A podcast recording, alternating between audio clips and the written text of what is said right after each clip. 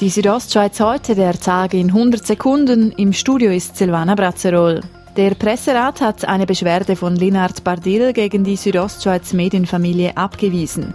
Bardil hatte beklagt, von der Südostschweiz im Regierungsratswahlkampf bewusst schlechter behandelt worden zu sein wie andere Kandidaten. Das Urteil des Presserats sei jedoch eindeutig, sagt Martina Fehr, Leiterin Publizistik bei der Somedia. Es geht ja darum, zu zeigen, so wie wir vorgehen, das ist richtig und das ist gut. Oder von dem her müssen wir uns dort einfach nichts vorwerfen lassen. An der Gemeindeversammlung hat die Bevölkerung von Lapund mit 88 Prozent Ja gesagt zu einem neuen Innovationscampus, dem sogenannten InHub. Ohne das Ja wäre das Projekt gestorben, sagt Gemeindepräsident Jakob Stieger. Nicht mit der deutlichen Zustimmung zu dem Baurecht sehen wir eigentlich den Auftrag jetzt für den Gemeindevorstand, äh, um die Planung voranzutreiben und das Projekt wirklich so schnell wie möglich umzusetzen. Umfahrungen in Susch, Lapund und Müsteier und einen neuen Tunnel am Silsersee.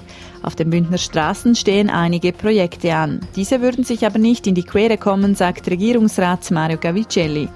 Dem Projekt La Punt, Müsteier und Susch sind wir eigentlich praktisch fertig, wenn man dann mit dem neuen Projektziel Maloja erst wird können anfangen und somit auch erst dann wird Geld brauchen. Das Projekt in Sils könnte in rund zwölf Jahren abgeschlossen sein.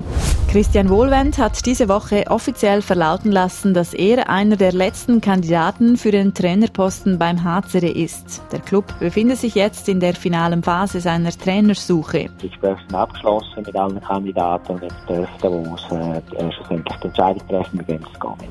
Die Südostschweiz heute, der Tag in 100 Sekunden, auch als Podcast erhältlich.